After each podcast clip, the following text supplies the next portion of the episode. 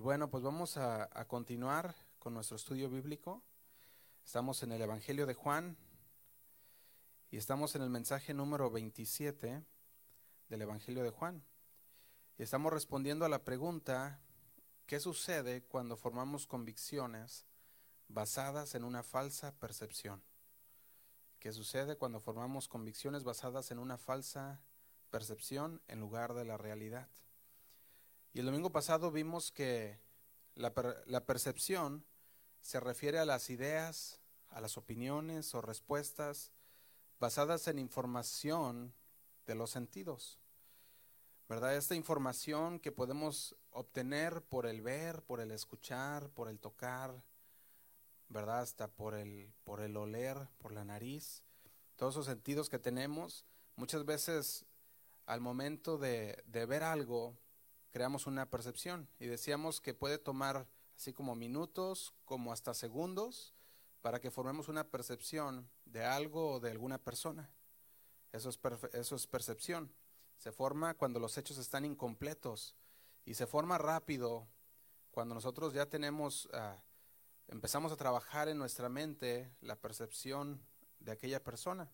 Podemos formar esas opiniones que decíamos pueden llegar tan profundas sobre una persona o también puede llegar tan profunda sobre una circunstancia o sobre los hechos que estamos percibiendo. Y en lugar de utilizar los hechos para formar nuestras convicciones, muchas veces decíamos que usamos los hechos no para, no para formar nuestras convicciones, sino más bien como para apoyar lo que ya decimos creer. Y usamos eso para apoyarlo, para que sea como una clase de, uh, de evidencia de lo que ya hemos propuesto en nuestra mente. Entonces vimos cómo la falsa percepción, perdón, vimos cómo la falsa percepción interfiere con nuestra habilidad de, verla, de ver a Dios con claridad. Eso es lo que estuvimos viendo el domingo pasado. Estuvimos viendo que es imposible captar la plenitud de Dios basada en una información sensorial, en una información de nuestros sentidos. Dios no opera en la percepción, Él opera en la verdad. Eso es lo que dice la palabra. La palabra dice que, que Jesús es el camino, la verdad y la vida. Entonces el Señor opera en la verdad porque Él es la verdad. ¿Verdad? Entonces decíamos que nosotros tenemos limitaciones.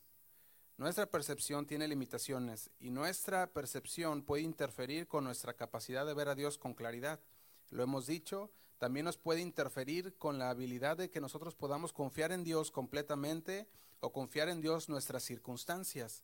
Necesitamos ver a Dios como Él es y no como nosotros pensamos que Él es. Necesitamos ver a Dios como, como Él es y no como queremos nosotros que Él sea o como esperamos nosotros que Él sea, no como deseamos nosotros que Él sea, sino que verlo tal y como Él es. Pastor Iván me mandaba un, un texto fue el día, el día de ayer, y me mandaba un video, ¿verdad? Que, que se me hizo bien interesante porque era el video de una persona religiosa a la cual un niño, ¿verdad? Se le, le, le, mandaron un niño para preguntarle a esta persona si, si su papá estaría en el cielo o en el infierno. Entonces el niño fue con este señor, ¿verdad? Y, y, unos ya han visto ese video. Fue y le preguntó, le dijo, ¿dónde está mi papá? Dijo, mi papá era ateo. Y quisiera saber dónde está él. ¿Te puedes imaginar el corazón de ese niño? ¿Verdad? Y esta persona, el niño decía, pues mi papá era bueno, pero quiero saber dónde está. Y es una cruda realidad ¿verdad? Que, que muchas veces, como este niño, en su, se puede decir, eh, eh, en, es un niño que, que está pues en su infancia, pero que tiene esa niñez, pues, el pensamiento, ¿verdad? De niño, pensar, ¿dónde va a estar mi papá? Siendo que él no creía en Dios, no creía en ningún Dios. Y la palabra es muy clara. Sin embargo, hay formas en las que puede, se puede contestar. Pero la respuesta de este hombre fue, pues yo creo que Dios no es malo para condenarlo si Él era bueno. Y podemos ver que es una falsa percepción de Dios. Una falsa, una, una, una falsa percepción de Dios. ¿Por qué? Porque Dios es claro en su palabra. Ahora, ¿qué habrá pasado entre Él y Dios? No sabemos. Pero la palabra es clara. Y muchas veces queremos formarnos y queremos adherirnos a falsas percepciones de Dios, diciendo, bueno, es que yo creo que Dios es así, pero la palabra de Dios es clara y nos dice cómo es Dios y cómo en su justicia Él va a ser un justo juicio. Pero también nos habla que el Señor es paciente para con nosotros, no esperando que ninguno perezca. ¿Cuántos saben que el Señor ha sido paciente con nosotros y por eso es que estamos aquí? Amén. Él ha sido muy paciente con nosotros. Así que vamos a orar antes de iniciar con este, con este mensaje. Le pido que ore junto conmigo. Señor, te damos gracias. Una vez más, Señor, te damos gracias porque tú has sido bueno, Señor, con nosotros. Porque tu fidelidad, Señor, la podemos ver un día más en nuestras vidas, Señor. Te damos gracias, Padre, por todo lo que tú vas a hacer el día de hoy en nuestras vidas. Te pedimos, Señor, que tu palabra sea vida, Señor, en nuestras vidas. Que tu Espíritu Santo nos guíe, Señor, a toda verdad. Queremos conocerte hoy un poco más, Señor. Queremos irnos no igual a como entramos, Señor, sino queremos irnos diferentes de aquí, Señor, meditando en tu palabra, conociendo la realidad, Señor, que eres tú, la verdad, que eres tú, Señor, y no una falsa percepción. Te damos gracias, Señor, nos ponemos en tus manos. En el nombre de Cristo Jesús. Amén.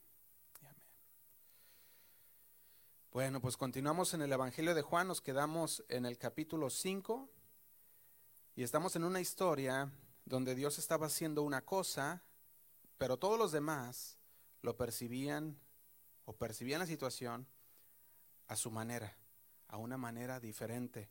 Ellos interpretaron incorrectamente las circunstancias y como resultado de eso se perdieron de lo que Dios estaba haciendo en ese lugar. Ellos trataron de tamizar a Dios o de examinar a Dios a través de sus percepciones en lugar de permitir que Dios definiera la realidad. Y vamos a ir en Juan 20:31, lo hemos visto anteriormente, pero aquí en, este, en estos versículos, Juan 20:31, Juan, el discípulo amado, nos da la razón por la cual este libro fue escrito.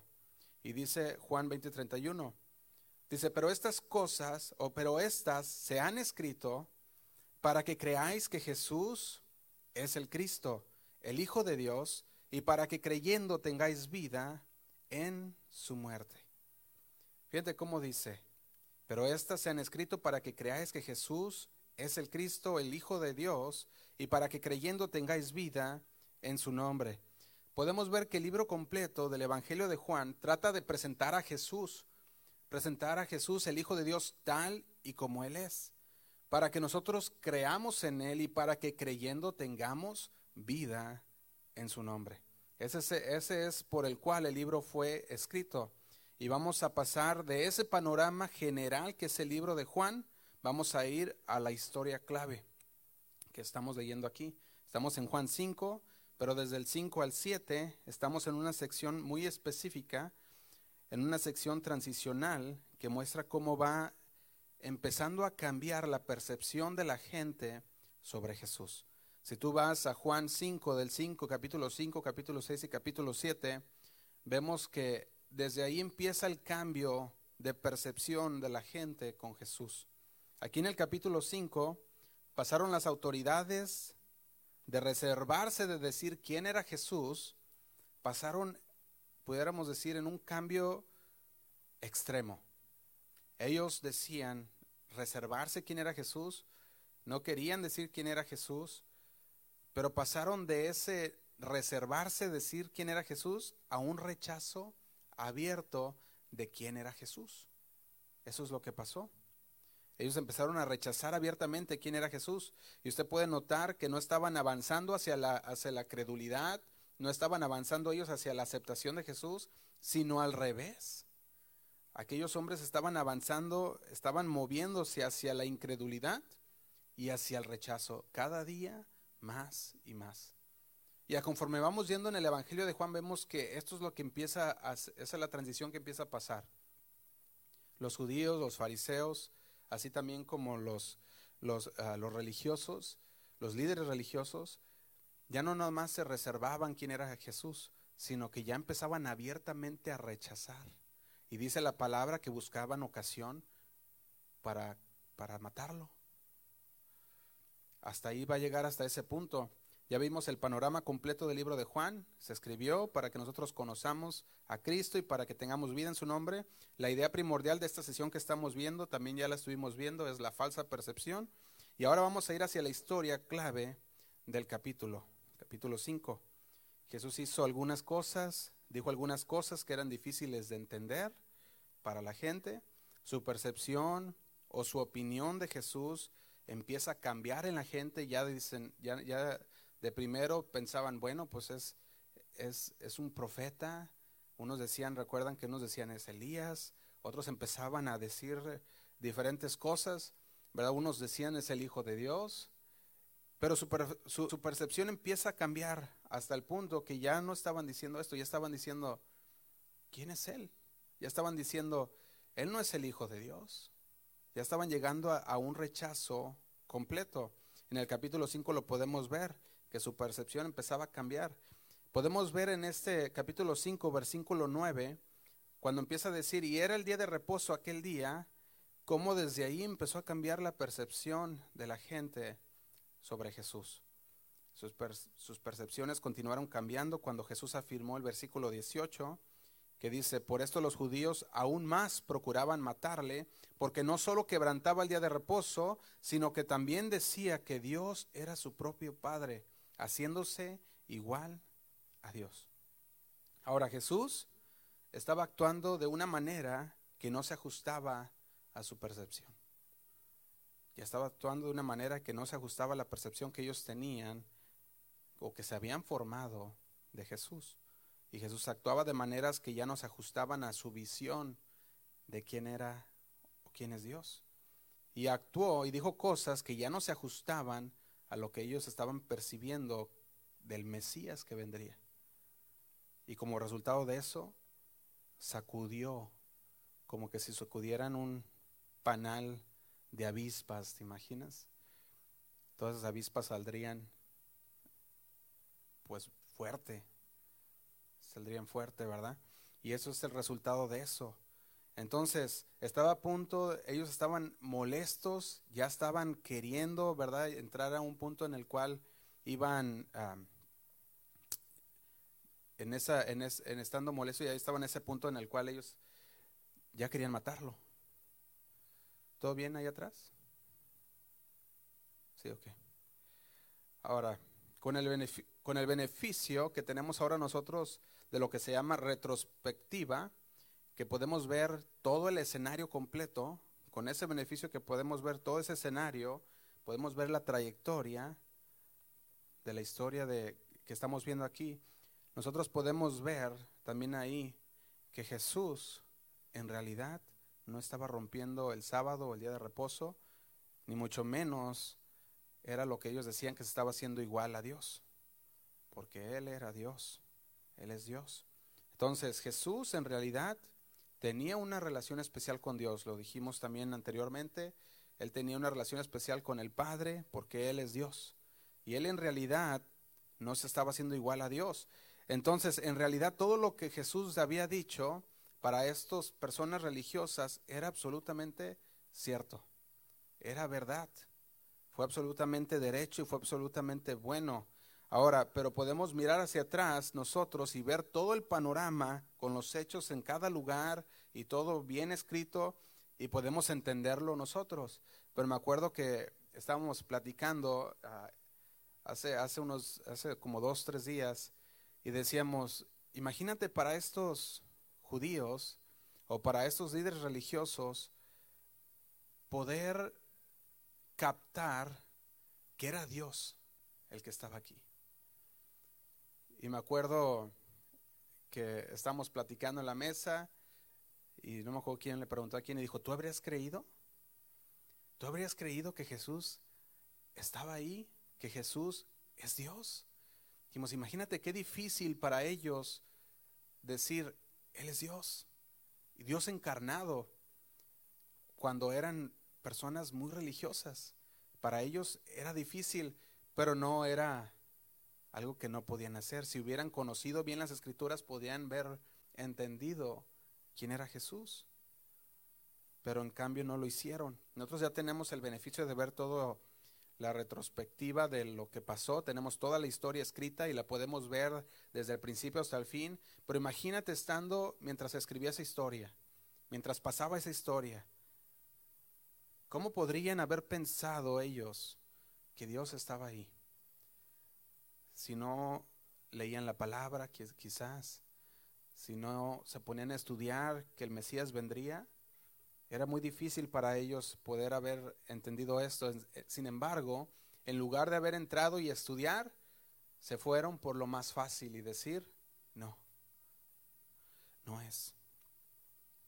Así que ahora vamos a ver claramente quién es Jesús y lo que estaba haciendo. El versículo 5 dice así. Versículo 5. Bueno, antes del 5 vamos al 3. Podemos ver ahí que dice, en estos yacía una multitud de enfermos, ciegos, cojos y paralíticos. Entonces, según el versículo 3, personas que estaban desesperadamente enfermas, como lo eran estas, los enfermos, ciegos, cojos y paralíticos, dice que estaban tirados alrededor de la piscina o del estanque de Bethesda. Significa, dijimos ya, casa de misericordia, casa de gracia, casa de derramamiento. ¿Te imaginas? Y, ellos estando en ese lugar, como este hombre que vimos ah, la semana pasada, que vimos un poco también, dijimos que ellos tenían la superstición de esa época, que un ángel de Dios venía de vez en cuando y movía las aguas, y que el que entrara primero al agua sería sano. Y aquí es donde dejamos la semana pasada. Dice el versículo 5, y había allí un hombre que hacía 38 años que estaba enfermo. Fíjate, no se menciona específicamente la naturaleza exacta de su enfermedad, pero dice que estaba enfermo por 38 años, estaba paralítico, ¿verdad? Demasiado débil para levantarse y caminar. Y estuvo alrededor, de, estuvo de esa forma alrededor, dice ahí, de 38 años. 38 años esperando un milagro. Mire el versículo 6, dice, cuando Jesús lo vio acostado, y supo que llevaba ya mucho tiempo, así le dijo, ¿quieres ser sano? ¿Quieres ser sano? Decíamos, hasta la pregunta es obvia.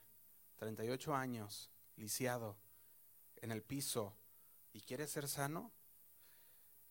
Pero también veía que Jesús nunca pregunta una pregunta innecesaria, pero una pregunta necesaria. La consulta que Dios hace Jesús hace con este paralítico tiene un propósito. Y el propósito era de que este hombre respondiera a esta pregunta y él pudiera entender su necesidad física, la necesidad inmediata que él tenía.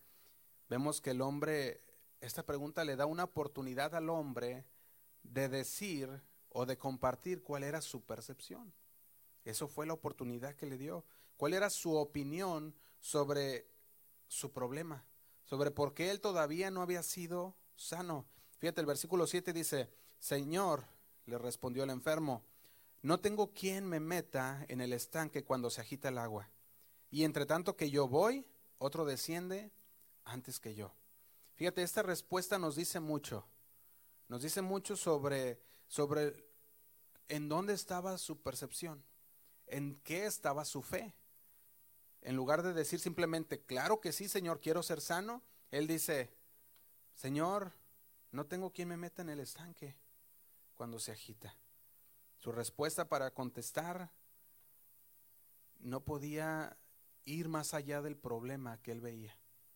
Su problema para él era que no podía meterse al estanque y que por esa razón él no había sido sanado. Esa, era la, manera en cual él lo expresó. Y ese es uno de los problemas que surgen también al tratar con nuestros problemas. Muchas veces no podemos ver más allá de nuestro problema. Y tenemos la percepción equivocada sobre cuál es nuestro problema. y empezamos a decir, mi problema es que no tengo quien me lleve al estanque. Cuando Jesús nos pregunta, ¿quieres ser sano? Cuando Jesús nos pregunta, ¿quieres que yo obre? Señor, es que no tengo quien me lleve. Señor, es que empezamos a, empezamos a poner nuestra propia percepción de lo que es el problema al Señor. Él ofreció su percepción del problema. Su percepción fue, estoy en esta condición porque nadie me ha ayudado a entrar al agua. También reveló su percepción del agua. O sea, él creía que el agua lo iba a sanar. Creía que las aguas tenían cualidades curativas. Él compartió su percepción también de las personas alrededor. Él los veía como competencia. Fíjate cómo los veía a los demás enfermos. A los demás enfermos, él los veía como competencia porque dice, y entre tanto que yo voy, otro desciende antes que yo. Tanto así que llevaba 38 años en, esa, en ese problema, con esa situación, con esa enfermedad. Todos los demás habían llegado al agua antes que él. Y él los veía como una competencia.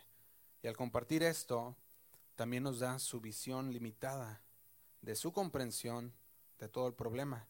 Fíjate, nunca pasó por su mente que Jesús podría sanarlo y que él tenía el poder de sanarlo, que él podía decir, Señor, sí quiero hacer sano.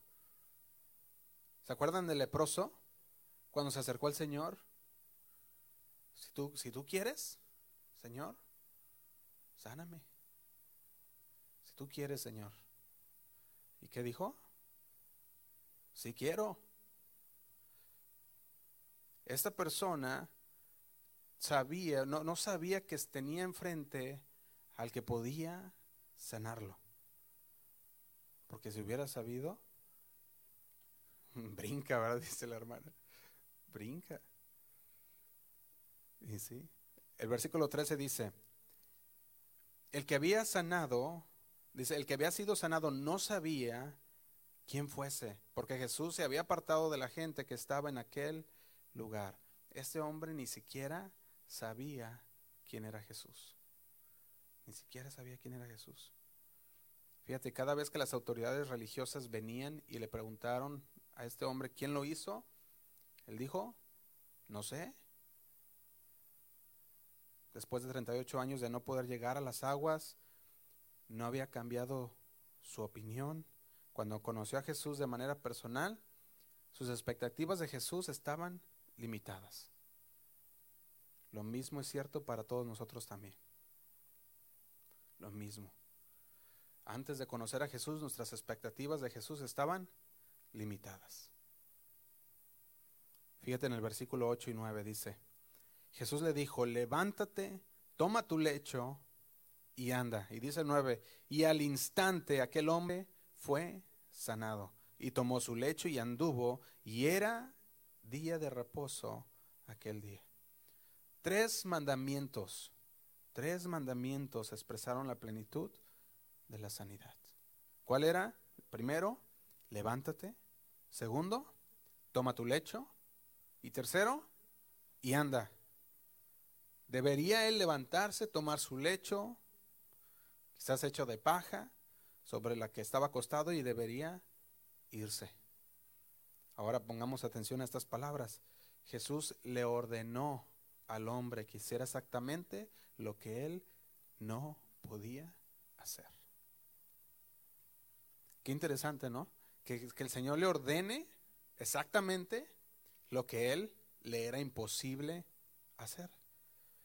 Y aquí podemos encontrar una, parte de la Biblia que le llamamos principios bíblicos en este pedazo.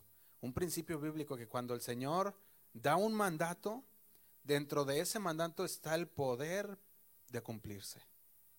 El Señor no nos da un mandato sabiendo que no se puede cumplir. La palabra de Dios se cumple. Y el Señor había dado un mandato y dentro de ese mandato iba con poder para que se llevara a cabo. No era solamente nada más un mandato así, sino que tenía poder para poderlo para que se llevara a cabo. Eso es lo mismo que pasó también en Marcos 3. Si vas a Marcos 3 versículo 1, Marcos 3, versículo 1, dice así. Otra vez entró Jesús en la sinagoga y había allí un hombre que tenía seca una mano. Y dice el 2, y le acechaban para ver si en el día de reposo le sanaría, a fin de poder acusarle. Fíjate cómo eran estos hombres. Dicen, a ver, vamos a, a llevárselo, es día de reposo, y vamos a ver si el Señor Jesús lo sana, y si lo sana, tenemos con qué acusarle. Pero tú crees, el Señor conoce los corazones. El Señor sabía lo que había dentro de sus pensamientos. Y esto fue lo que dice, dice el versículo, dice el versículo, ah, estamos en el 3. Dice, entonces dijo al hombre que tenía la mano seca, levántate y ponte en medio. ¿Te imaginas? En medio de la congregación, le dice, levántate, ponte en medio de todos ellos. Él se pone en medio y dice el versículo 4, y le dijo a todos aquellos, les dijo, ¿es lícito en el día de reposo hacer bien o hacer mal? ¿Salvar la vida o quitarla? Les hacía una pregunta. ¿Te puedes imaginar todos los religiosos, líderes religiosos, a los judíos fariseos, en ese momento, ellos podían decir, no te es lícito.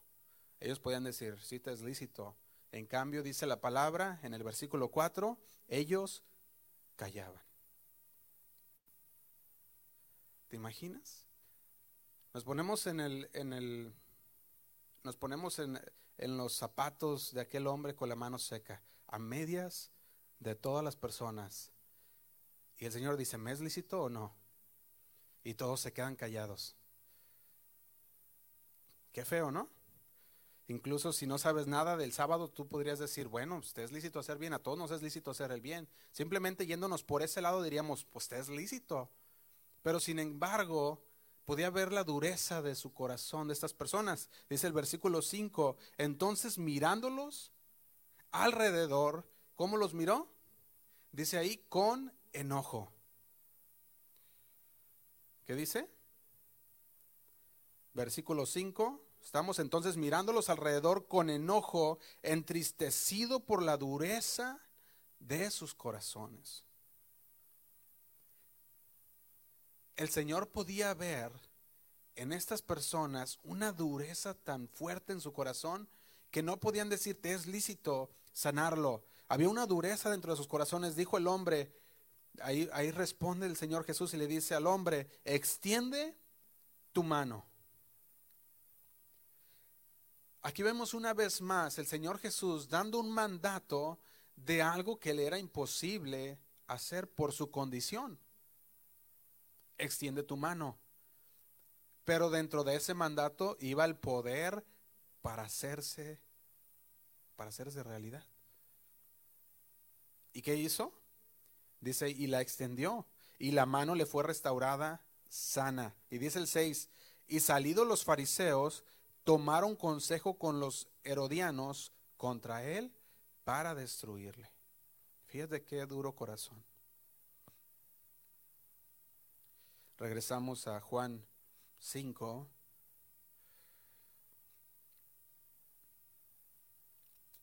O vaya conmigo a Juan 11, 43. Veamos este ejemplo por excelencia que nos muestra el Señor Jesús acerca de aquellos mandatos que el Señor ha dado que le era imposible a las personas hacer.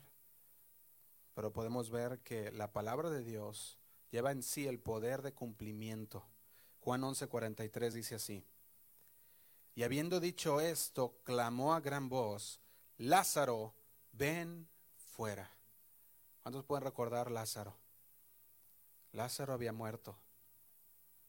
Estamos en Juan 11:43, ¿verdad? Lázaro había muerto. Lázaro ya estaba en la tumba. Sin embargo, el Señor vino y dijo, Lázaro, ven fuera. Exactamente lo que el muerto no podía hacer. Dice el 44.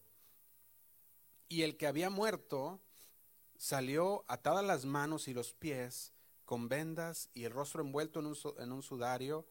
Y Jesús le dijo, desatadle y dejadle ir. ¿Te imaginas decirle a un muerto, sal? Sal de la tumba. Y salió el hombre. Dice, desátale y déjalo ir. Jesús ordenó a Lázaro que hiciera exactamente lo que él le era imposible hacer. Pero en su mandato del Señor estaba el poder de cumplimiento. Hay tanto poder en la palabra de Cristo que una palabra solamente puede cambiarlo todo. O puede crear algo de la nada, como lo hizo en el universo y en los planetas.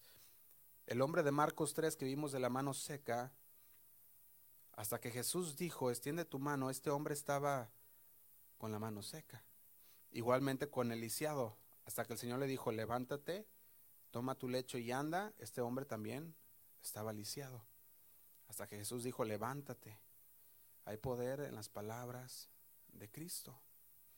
Ahora, cuando Dios te da una palabra clara en su palabra, podemos nosotros decir que tiene el poder de cumplimiento. Cuando Dios te da una palabra clara de su palabra, no debemos discutir con Dios.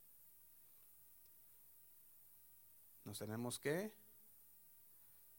tenemos que ser obedientes a la palabra de Dios, sin inventar excusas de por qué no podemos hacerlo. Solo tenemos que levantarnos, tomar nuestro lecho y andar. Tenemos que obedecer al mandato de Dios, porque dentro del mandato de Dios está el cumplimiento poderoso.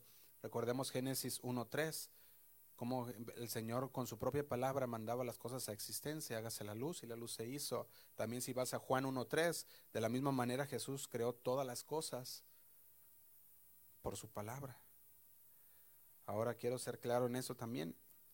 Antes de pasar por alto esta declaración, acabo de decir, cuando Dios te da una palabra clara, un mandato claro, pero siempre es bueno recordar que los mandatos de Dios nunca van a contradecir lo que dice la palabra de Dios. Nunca lo contradicirá. Y así podemos saber que es un mandato claro de Dios.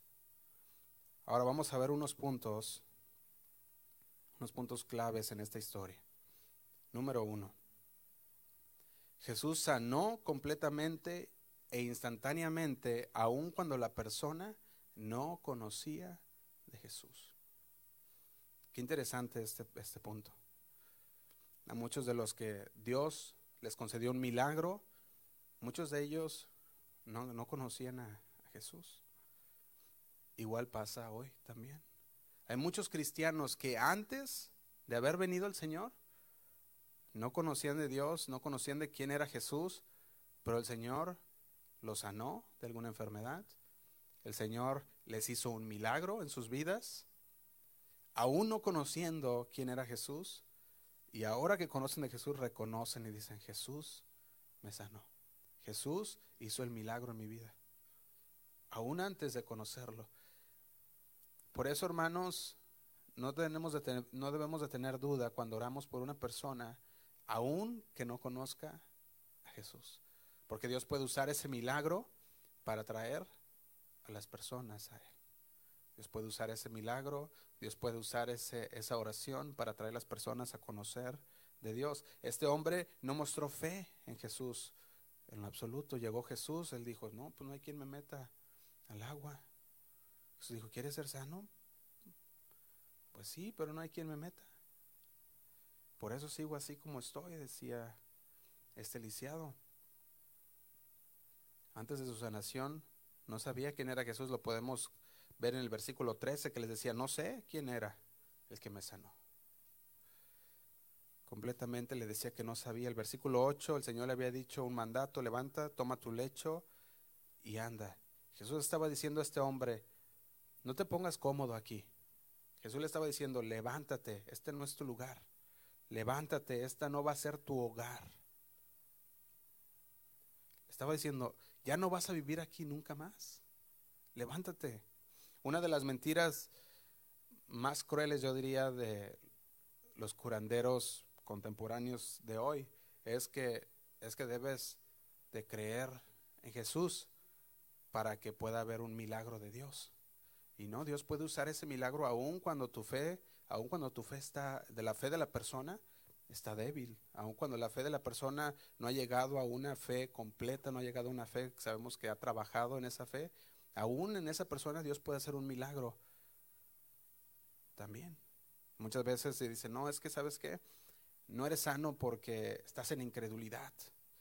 No eres sano porque te falta fe. No eres sano porque porque estás confesando cada rato que estás enfermo y, esa es confesión negativa y pues no, y, pues con eso ya no te vas a sanar. Y si hay esas personas que dicen eso, hay personas que le, que le están dice dice a las personas, es que no te sanas porque eres un pecador, eres una persona que no se ha convertido, no, es, incrédulo y la persona pues está ahí toda, toda triste y dice, no, pues es que así estoy.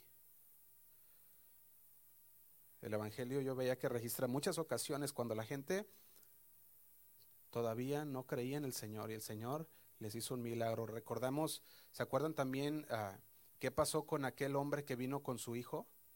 Que vino y decía, bueno, mi hijo está ah, enfermo, ¿verdad? El Señor, él, él, conocía en parte quién era Jesús porque él vino a él. Sin embargo, esta persona que vemos aquí, el lisiado, él no vino a Jesús. Jesús fue a él. Y eso lo podemos ver en este, en este pedazo y es, es, un punto para reflexionar y para que pensemos en eso también, que el Señor tiene el poder para transformar las vidas, aun cuando esas personas han manifestado una incredulidad, para traerlos al Señor. Podemos ver cómo el Señor más adelante también le dice a este hombre, no peques más. Este hombre no conocía a Jesús, pero la palabra de Jesús tenía poder para sanar y para transformar su vida y darle una nueva razón para glorificar a Dios. Otro punto que podía haber, punto dos, es que este hombre tenía fe. La cosa que a su fe estaba en el lugar equivocado. Tenía mucha fe. Es más, yo puedo llegar a decir que tenía tanta fe por 38 años constante, ¿verdad? Porque estaba ahí. ¿Te imaginas? ¿Sería eso o no fe? Pero esto no fue impedimento que su fe estuviera en otra cosa para que Jesús viniera e hiciera un milagro en esta persona. No fue impedimento para que Jesús se hiciera realidad en su vida.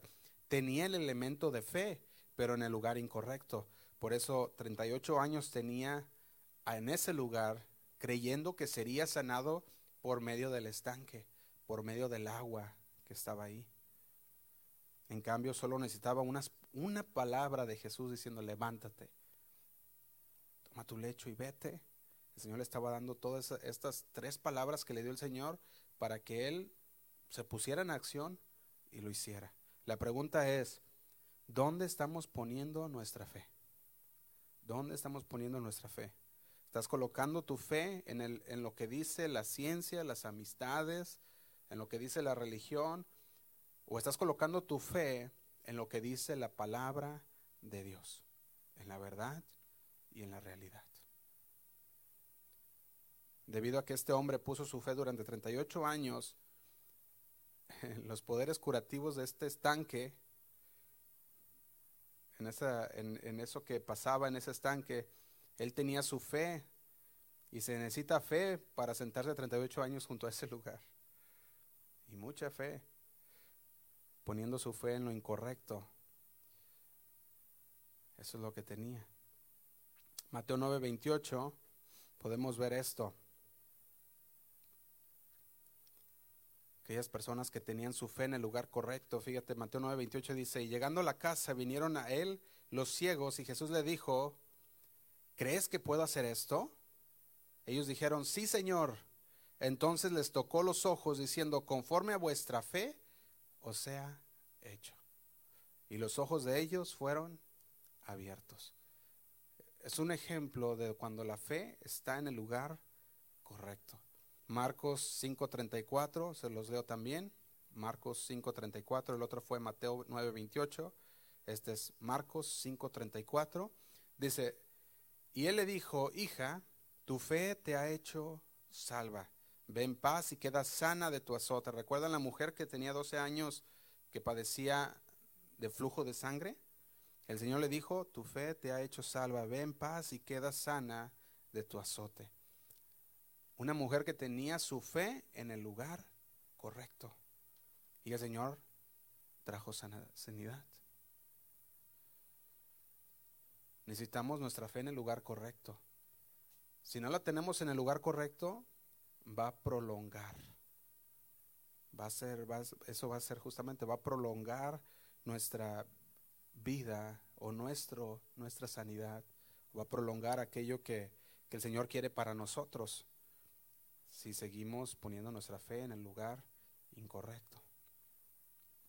Ahora, punto número tres que quiero ver en esto, en estos, en esta historia, es esta. Notamos cómo Jesús no dijo, primero le tengo que hacer entender que tiene su fe en el lugar incorrecto. Porque cuántos pudiéramos decir que hoy en día pudiera llegar hasta este punto. No, no, no, espérame. Déjame decirte que tienes tu fe en el lugar incorrecto. No vas a, no, no, el agua no te va a sanar. El agua, eso no tiene nada que ver. Vemos, eh, puede llegar, pudiera llegar una persona y a lo mejor y haberlo dicho de esa manera y decir, no, es que mira, es que estás mal y, esto y el otro. Sin embargo, yo veía una cosa en estos versículos y era que Jesús tenía compasión. Jesús tenía compasión. Él entendía que la persona sufría. Él entendía el sufrimiento. Él, veía que ellos necesitaban compasión. Él veía que las personas heridas necesitan ayuda. Él veía muchas veces todas estas personas y decía, venía con él, él venía con compasión. Vemos la diferencia de cómo él se, acerca al hombre lisiado y cómo se acercó a la mujer a, a, la mujer samaritana. Recordemos la mujer samaritana, el Señor se acercó y le dijo, has tenido todo, has hecho todo esto y el Señor, el Señor le hizo ver su pecado. ¿Recordamos eso? A este hombre el Señor no le hizo ver su pecado. A este hombre el Señor llegó y tuvo compasión. Él sabía que las personas heridas necesitan ayuda, pero muchas veces como cristianos queremos que todos estén en sintonía primero con lo que creemos, antes de ofrecer ayuda. Y tenemos de ser en esa parte como Jesús, saber que necesitan ayuda, tener compasión. El Señor sanó al hombre independientemente de lo que esta persona creía. Y después en Juan 5:14 vemos lo que le dijo. Primero lo sanó, después le dijo, dice el 14, después le halló Jesús en el templo y le dijo, mira, has sido sanado, no peques más para que no te venga alguna cosa peor. Esto me hacía recordar, hermanos, a aquella mujer adúltera. ¿Cuántos recuerdan esa historia de la mujer adúltera que la estaban a punto de apedrear? Esta mujer estaban a punto de apedrearla, los mismos fariseos, líderes religiosos, estaban ahí, Jesús está en el lugar correcto, en el tiempo correcto, y le dice, el que esté libre de pecado, que tire la primera piedra. ¿Qué hicieron todos? Dejaron, arrojaron su piedra, la tiraron al suelo y se fueron, desde el más grande hasta el más pequeño. El Señor demostrando una vez más que tenía que, tenía que el Señor estaba demostrando en esta mujer, fíjate, una compasión. El Señor le tenía compasión. Y una vez que el Señor la libró, la libró a ella de, de, esa, de esa muerte, le dijo, vete y no peques más.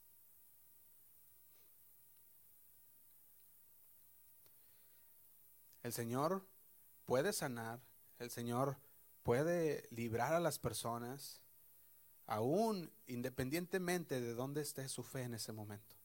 El Señor lo puede hacer. Lo puede hacer también. Y el Señor, porque el Señor es compasivo también. Nosotros debemos de aprender esto también. Muchas veces, como les decía, queremos poner a la gente en sintonía antes de poder ayudarles o, o poder orar por ellos o poder hacer algo. Y el Señor aún puede obrar en sus vidas.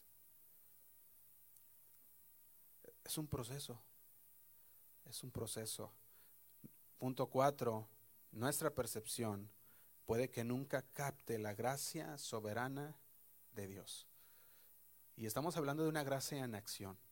Nuestra percepción puede que nunca capten la gracia soberana de Dios en acción. Si tú piensas en eso, ¿cuántos enfermos había junto a ese estanque? ¿Cuántos enfermos había junto a ese estanque? Yo me imagino que había muchos enfermos, porque dice la palabra. Ahí nos dice hasta qué tipos de enfermedades había en ese lugar. Había muchos enfermos que también estaban en ese estanque de Bethesda. Pero aún entre en medio de todos esos enfermos, el Señor escogió sanar a un hombre. ¿Podría haberlo sanado a todos? Sí. Podría haber sanado a todos. Estaban todos heridos y desesperados. Sí. Estaban enfermos. ¿Tenía este hombre algo que lo hacía más merecedor que los demás? No. ¿Vino este hombre a pedir ayuda a Jesús? No. ¿Tenía un nivel profundo de, fe, aún más que los, que los que la demás tenían? No. Entonces, ¿por qué Jesús sanó a este hombre? ¿Por qué se derramó el favor divino sobre este hombre? Y la respuesta es, hermanos, que la verdad no lo sabemos, porque esa es la parte de la gracia y de la misericordia de Dios en acción, la gracia soberana. El Señor elige a quien sanar y a quien no, bajo su gracia soberana de Dios, bajo esa soberana soberanía de Dios. No podemos comprender nosotros, aun si el Señor nos explicara el por qué, no pudiéramos comprender el por qué el Señor había sanado a este hombre no pudiéramos. Pero la pregunta del Señor para nosotros es, ¿confías en Él? ¿Aún así confías en Él que el Señor puede? ¿Permitirías que Dios defina la realidad, la verdad, por medio de su palabra? ¿O vas a querer formarte en tu mente la percepción de quién es Dios? ¿Quieres formarte una, una falsa percepción o quieres conocer al verdadero Dios por medio de la palabra de Dios, su palabra? Yo veía que el Señor deja muchos misterios en su palabra. Muchos misterios nos deja a nosotros también. ¿Por qué? Para que siga siendo fe lo que tenemos. Cuando no sabemos, sigue siendo fe. Cuando no entendemos, sigue siendo fe. Cuando estamos abrumados por las preguntas, sigue siendo fe. Es entonces cuando nosotros también tenemos que admitir humildemente nuestras limitaciones. Tenemos que admitir que tenemos limitaciones y descansar en la naturaleza de Dios. Para poder entender esto, hermanos, Isaías 55, 8 al 9 nos dice lo siguiente. Isaías 55, 8 al 9 dice así.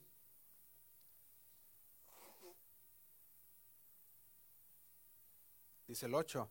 Dice, porque mis pensamientos no son vuestros pensamientos, ni vuestros caminos, mis caminos, dijo Jehová. Dice el 9, como son más altos los cielos que la tierra, así son mis caminos más altos que vuestros caminos y mis pensamientos más que vuestros pensamientos. Nosotros tenemos que entender y reconocer nuestras limitaciones, decir, Señor, tú puedes ver lo que yo no puedo ver. Y por esa razón, tienes, eh, por esa razón eres soberano y haces lo que tú crees conveniente mejor. Puedes entender lo que yo aún no puedo entender. Dios, mi corazón y mis emociones están diciendo una cosa, pero tu palabra y tu carácter dice otra. dice otra cosa. E incluso cuando nosotros no sabemos el por qué, el Señor sí lo sabe. Y podemos decir, y confío en ti, y tú eres suficiente, así como cantamos, tú eres suficiente para mí, confío en ti. Nosotros podemos decir, tú eres mi meta, tú eres mi felicidad, tú eres mi esperanza, tú eres mi todo. ¿Por qué? Porque podemos descansar en la soberanía de Dios, en su misericordia para con sus hijos. Incluso cuando nuestra percepción pueda mentirnos, confiamos nosotros en que Él no lo hará, porque lo dice su palabra. Muchas veces tenemos que, vamos tan rápido, hermanos, muchas veces en nuestra vida, y podemos decirlo de esta manera en nuestra, en nuestra vida cristiana, que muchas veces tenemos que dar unos pasos para atrás. ¿Para qué?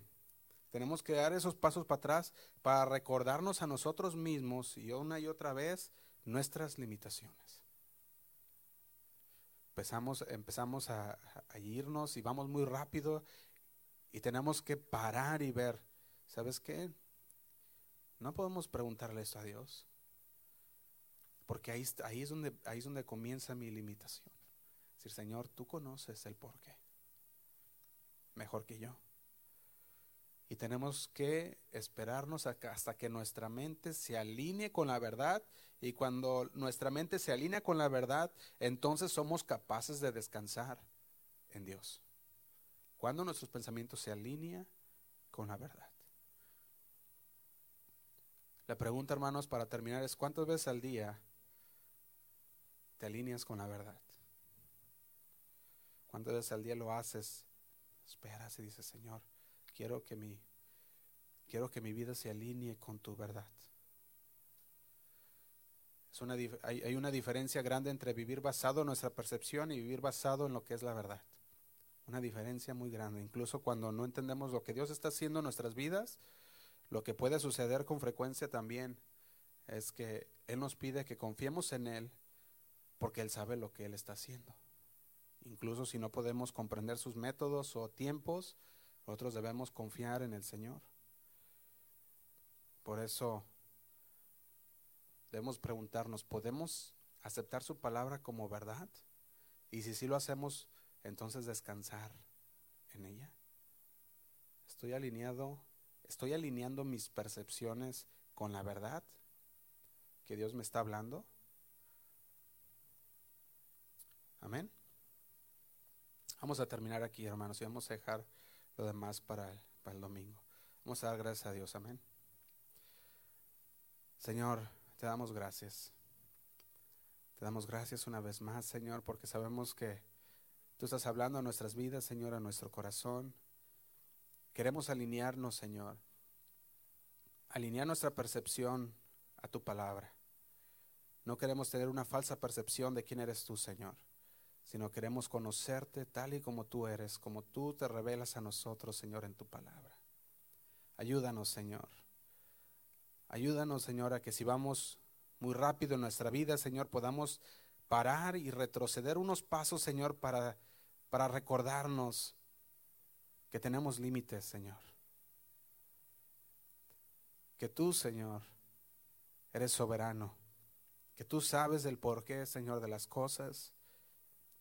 Que tú sabes mejor que nosotros, Señor, las cosas. Y que aún si nos dijeras el porqué de algunas cosas no lo comprenderíamos, Señor y así podamos descansar en tu, en tu palabra, en tu soberanía, confiando en ti, Señor. Te damos gracias porque sabemos que, que tú has hablado a cada uno de nosotros, Señor. Sabemos que tú sigues formándonos de acuerdo a tu palabra. Guíanos, Señor, continuamente, como lo has hecho hasta ahora, Señor. Te damos gracias por todo lo que tú sigues haciendo, Señor en cada una de las vidas de mis hermanos y en esta congregación, Señor. Gracias. Queremos ponernos en tus manos en esta noche, Señor. Y queremos poner en tus manos, Señor, a nuestros hermanos que están en casa, Señor, a causa de enfermedad. Ayúdales, Señor. Cuídales. Guárdales, Padre. Te damos gracias, Señor, y nos ponemos todos nosotros en tus manos, Señor. En el nombre de Cristo Jesús. Amén y amén. Gracias, Señor. Que Dios les bendiga, hermanos, y nos vemos el domingo, si Dios quiere. Y que descansen, tengan un feliz fin de semana en el Señor. Amén.